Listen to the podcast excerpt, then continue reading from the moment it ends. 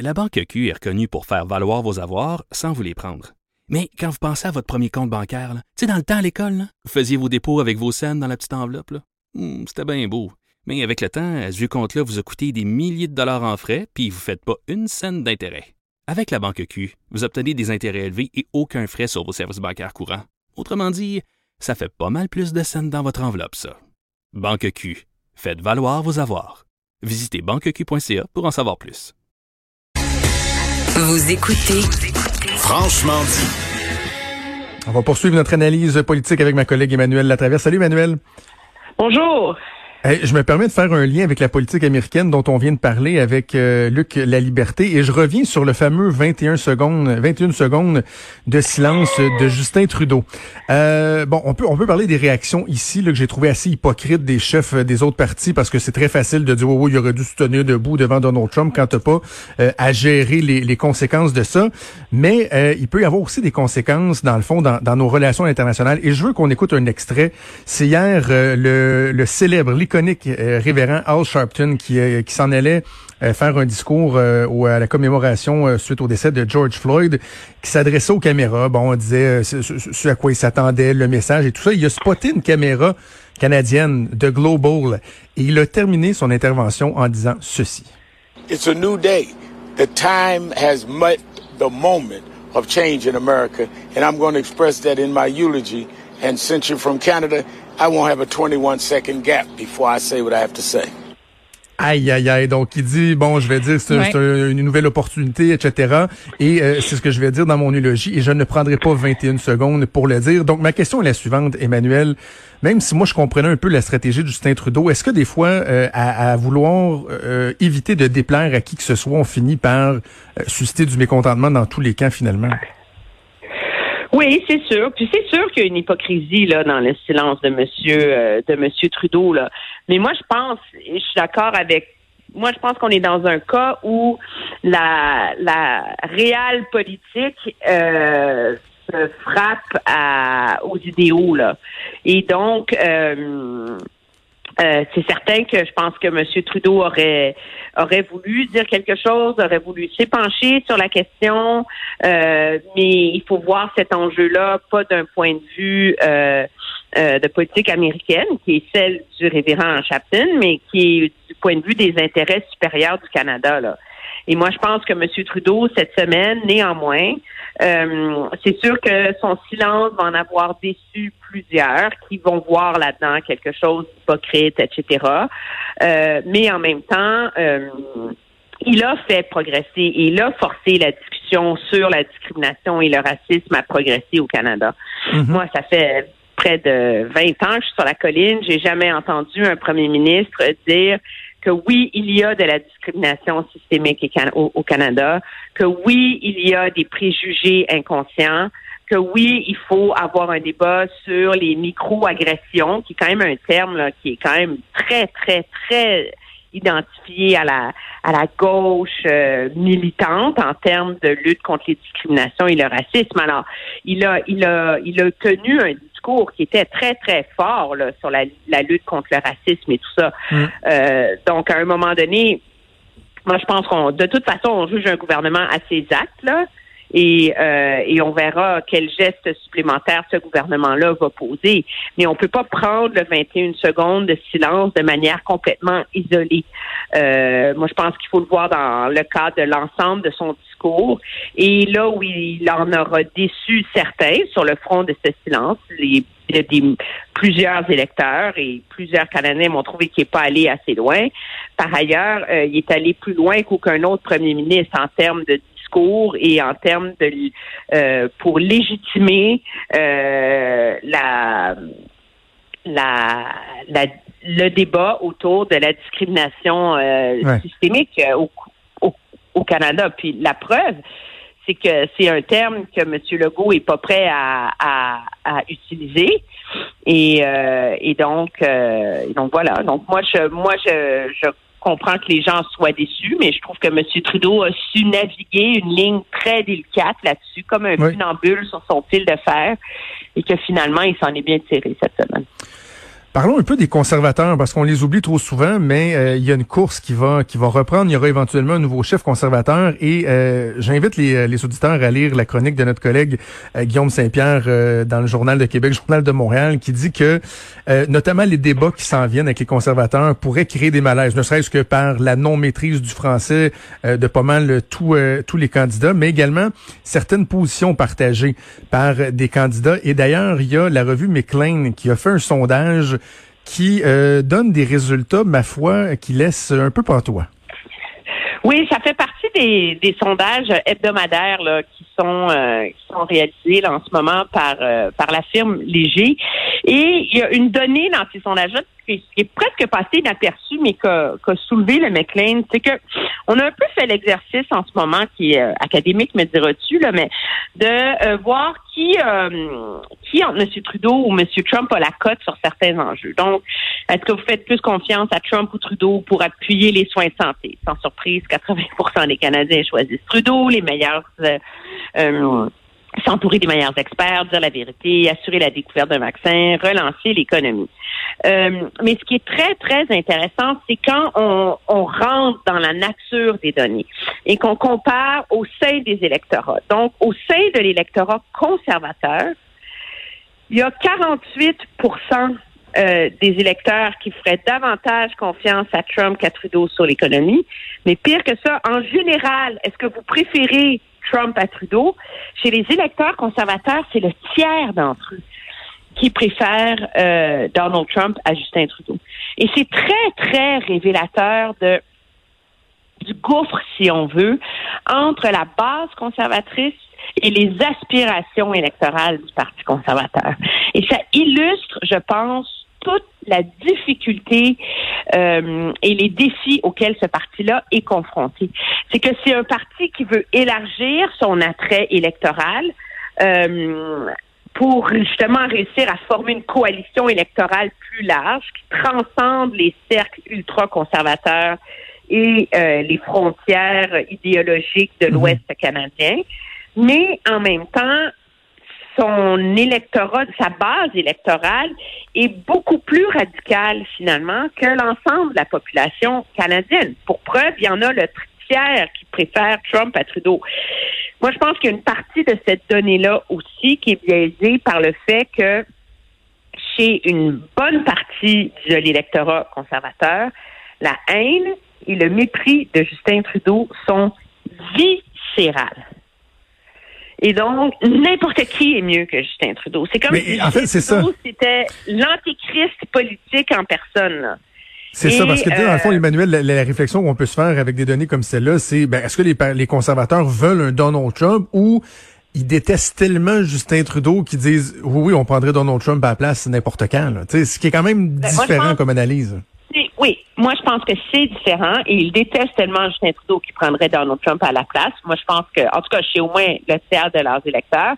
Mais ça illustre aussi à quel point euh, finalement c'est une course à la direction euh, qui a vu des positions plus radicales de la part des candidats qui en ce moment font campagne pour séduire un membership qui est plus radical que les aspirations électorales. Et donc, c'est ce qui rend ce parti-là et cette coalition-là si difficile à gouverner, c'est que ça prend vraiment un chef qui est capable de réconcilier ces antipodes-là, là, entre ce que veulent les militants et ce qu'il faut faire pour réussir à se faire élire. Et euh, c'est ce qui rend la course intéressante. C'est ce qui fait qu'il y a des candidats quand même euh, de l'aile euh, euh, pro-vie, radicale, tendance, en tout cas, il y en a certainement un là-dedans qui a des tendances xénophobes, là, en ayant Derek Sloan, en ayant reproché à la à la directrice de la santé publique du, du Canada d'avoir des allégeances chinoises et etc. à cause de ses origines asiatiques. Mais mais euh, mais c'est ça. Alors comment est-ce que et, et, la question qui se pose, c'est est-ce que les deux est-ce que les candidats en liste ont des chances de l'emporter, bon, c'est prioritairement Peter McKay, euh, mais peut-être M. O'Toole dans un calcul assez particulier là, euh, sont capables justement de, de réconcilier les factions de ce parti-là. Faisons un tour euh, du côté euh, du gouvernement du Québec. Euh, deux éléments qui ont retenu l'attention cette semaine. La formation offerte pour aller chercher 10 000 nouveaux préposés aux bénéficiaires, qui a connu un succès bœuf, plus de 70 000 inscriptions. Et là, dans le fond, le gouvernement, on dit, se ramasse avec un joyeux problème, mais c'est quand même un problème qui est réel. Est-ce que vraiment, d'ici une semaine, on va être capable de sélectionner euh, 10 000 candidats ou un peu plus là pour suivre cette formation-là qui doit débuter très, très, très prochainement? Euh, c'est tout un casse-tête qui se présente au gouvernement Legault. Oui, parce qu'on s'entend, c'est pas 80 000 candidatures qui vont être évaluées là, parce qu'on demandait aux gens euh, leur nom, leurs coordonnées, puis s'il y avait une troisième secondaire. Là, donc, euh, il reste quand même euh, des vérifications à faire, antécédents judiciaires, etc. Là, le gouvernement évoquait hier de demander un, engagement ferme de travailler en CHSLD de la part de ces candidats-là et de le faire à temps plein. Donc, je pense que en, bout de ligne, une grosse part des gens qui ont donné leur nom qui vont être mis de côté. Mais sur cette proportion-là, même s'il en reste 25 000 à la fin, là, il faut, euh, sur les 80 quelques mille qui vont avoir appliqué d'ici, euh, 17 heures ce soir, comment on fait pour trouver, trouver les bons candidats? Et c'est, ben c'est, c'est la seule donnée qu'on a, que M. Legault a évoquée, c'est qu'on a mis sur pied une armée de spécialistes en ressources humaines. Ça prend une grosse armée, là. Parce que faire une entrevue avec quelqu'un qui a un minimum euh, de contenu, là, ça prend une demi-heure. dans une journée de 8 heures, là, t'en fais 16 par jour. Alors, 20 000, donc t'en fais 16 par jour, donc t'en fais 60 euh, dans ta semaine. Euh, comment tu fais pour aller, pour réussir à interviewer 20 000 personnes quand chaque euh, intervieweur peut en faire seulement 60 dans sa semaine. J'ai pas trouvé, moi, euh, la solution miracle à ça. Là. Non plus. Euh, Et puis là, il va, falloir que tu gères la déception aussi. Là. sais, on, on peut déjà l'imaginer. On va avoir des reportages à TVA, dans le journal, dans les autres médias, des gens qui vont dire l'alarme à l'œil. Moi, là, moi, je l'avais la vocation. Moi, c'était c'était pas nouveau, c'était pas d'hier que je voulais être préposé aux bénéficiaires. Là, j'ai appliqué, puis moi, je suis refusé. Tu sais, il y a tout ça aussi qui va avoir à gérer. là. Oui, il y a tout ça qui va avoir à gérer, mais moi, ma plus grande inquiétude, sérieusement, c'est qu'on choisisse les bons candidats. Euh, c'est sûr qu'il y a beaucoup de gens qui ont été attirés par ce programme-là par la perspective d'un salaire de 50 000 par année. Mm. Euh, et s'occuper des personnes âgées, là, c'est difficile. Euh, c'est pas toujours gratifiant. C'est pas aussi beau que dans les pubs du gouvernement. Là. Exact. et est-ce que le gouvernement risque de se magasiner des problèmes en finissant par recruter les mauvaises personnes et se retrouver avec des histoires d'horreur, des démissions, des déceptions, etc.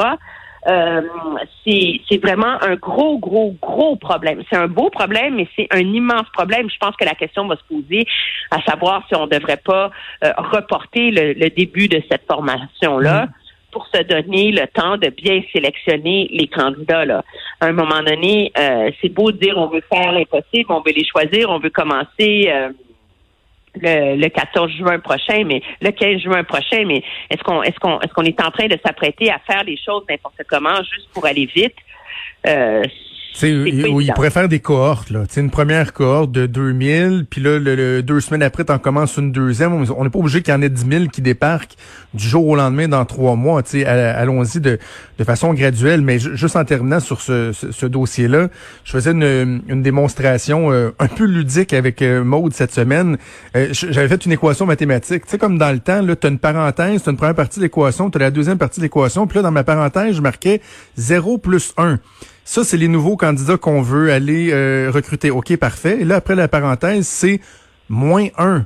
Parce que c'est quelqu'un, une ressource que tu as été retirée ailleurs dans les réseaux. Donc, zéro plus un, en parenthèse, moins un, ça donne pas mal zéro. Donc, ouais. tu sais, il y a ça aussi que le gouvernement doit prendre en compte. Là. Si c'est une ressource que tu vas chercher dans le privé, dans l'aide à domicile ou quoi que ce soit, tu peux pas la calculer comme étant un ajout parce que c'est une soustraction de l'autre côté que tu fais. Là. Oui, non, et c'est euh, et c'est et c'est le, le, risque de cette opération qui est en train de de, de déstabiliser massivement un écosystème très euh, très fragile et dans lequel il y a des questions d'équité importantes aussi euh, qui se posent sur l'expérience des gens, les gens, pourquoi quelqu'un qui a une formation de 300 heures finirait par être mieux rémunéré que quelqu'un qui a une formation de 800 heures. Euh, je pense que ce sont tous des problèmes euh, pertinents auxquels euh, le gouvernement va devoir donner des réponses là, dans la prochaine semaine. Absolument. Je fais juste souligner, euh, avant de passer à notre dernier sujet, là, que euh, notre collègue Patrick Belrose euh, au Journal de Montréal, Journal de Québec, rapporte dans les dernières minutes qu'il y aura une exigence de travailler minimum un an en, en, CHSLD, donc un engagement de travailler un an, à défaut de quoi il faudra rembourser le montant de la formation. Donc, reste à voir si ça va refroidir les ardeurs de, de bien des gens. Avant qu'on cesse, Emmanuel, un mot sur le projet de loi 61 qui a été déposé pour accélérer la reprise économique, une espèce de fourre-tout, un omnibus qui va contenir bien, bien, bien des mesures. Et là, il y a notamment des gens qui se posent la question à savoir est-ce que le gouvernement ne profite pas de ce projet de loi-là pour se donner des droits, euh, des pouvoirs un peu démesurés, comme on l'avait reproché, par exemple, au gouvernement Trudeau au début de la crise? Ben moi, l'urgence, je comprends la logique du gouvernement de vouloir euh, permettre d'accélérer la mise en chantier de très importants travaux d'infrastructure. Mais il n'y a personne qui m'a expliqué pourquoi il fallait passer par l'urgence sanitaire de manière indéfinie pour y arriver. Est-ce qu'il n'y a pas un mécanisme plus circonscrit? Et c'est quand même intéressant. Là. Le gouvernement ne cache pas qu'on a alloué les projets d'infrastructure au prorata de la représentation politique. Donc, on choisit des, des, des projets pour récompenser des comtés où il y a des élus caquistes. Et donc là, déjà, on est dans une logique où il y a un, calcul partisan dans la valeur des projets d'infrastructure qui sont mis de l'avant. Et comme par miracle, on prévoit l'urgence sanitaire pour deux ans, juste à la veille des, des prochaines élections. Donc, pour se donner les moyens de faire plein de, de, de, contourner les règles et d'avoir euh, les, les coups des franches pour vraiment là, tout faire sans avoir les mains liées par les règles habituelles jusqu'aux prochaines élections. Moi, j'ai de la misère à voir qu'il n'y a pas un petit calcul partisan là-dedans. Du ouais. cynique, là, mais... Non, non, mais ça, ça commence. Puis, j'écrivais là-dessus euh, dans le journal cette semaine sur le fait que, à un moment donné, les réflexes humains reprennent le dessus. Puis tu sais, je, doute pas, la santé publique, c'est la, priorité. Puis, mais en même temps, tu sais, je vais me permettre de le dire comme ça, side, là. Side, tu penses à la suite des choses aussi. Il y a quelque chose d'humain, là. Oui, mais c'est euh, et c'est ce qui mine le discours du gouvernement de dire qu'il veut pas une approche partisane là-dedans et qu'il veut négocier avec l'opposition. C'est objectivement, il reconnaît qu'il a qu'il a gardé en tête et à l'esprit ses intérêts partisans dans l'élaboration de cette liste de projets d'infrastructure. Absolument. en terminant, je te fais rougir un petit peu parce que j'ai invité nos, euh, auditeurs à lire Guillaume Saint-Pierre, mais si vous avez après ça un autre petit 30 secondes dans la section hors et spectacle euh, du journal, normalement, Emmanuel, sa face, c'est pas nécessairement là qu'elle est, mais une entrevue intéressante avec euh, avec toi sur le travail de journaliste en temps et d'analyste en tant que pandémie, très intéressant. J'invite les gens à aller lire ça et je te souhaite un excellent week-end. Je te remercie. Au revoir. Salut, bye. Vous écoutez Franchement dit. Avenir sur Cube Radio. Cube Radio. Dès 12. On n'est pas obligé d'être d'accord avec Sophie Durocher. Cube Radio. Cube Radio. Autrement dit. Et maintenant, autrement écouté.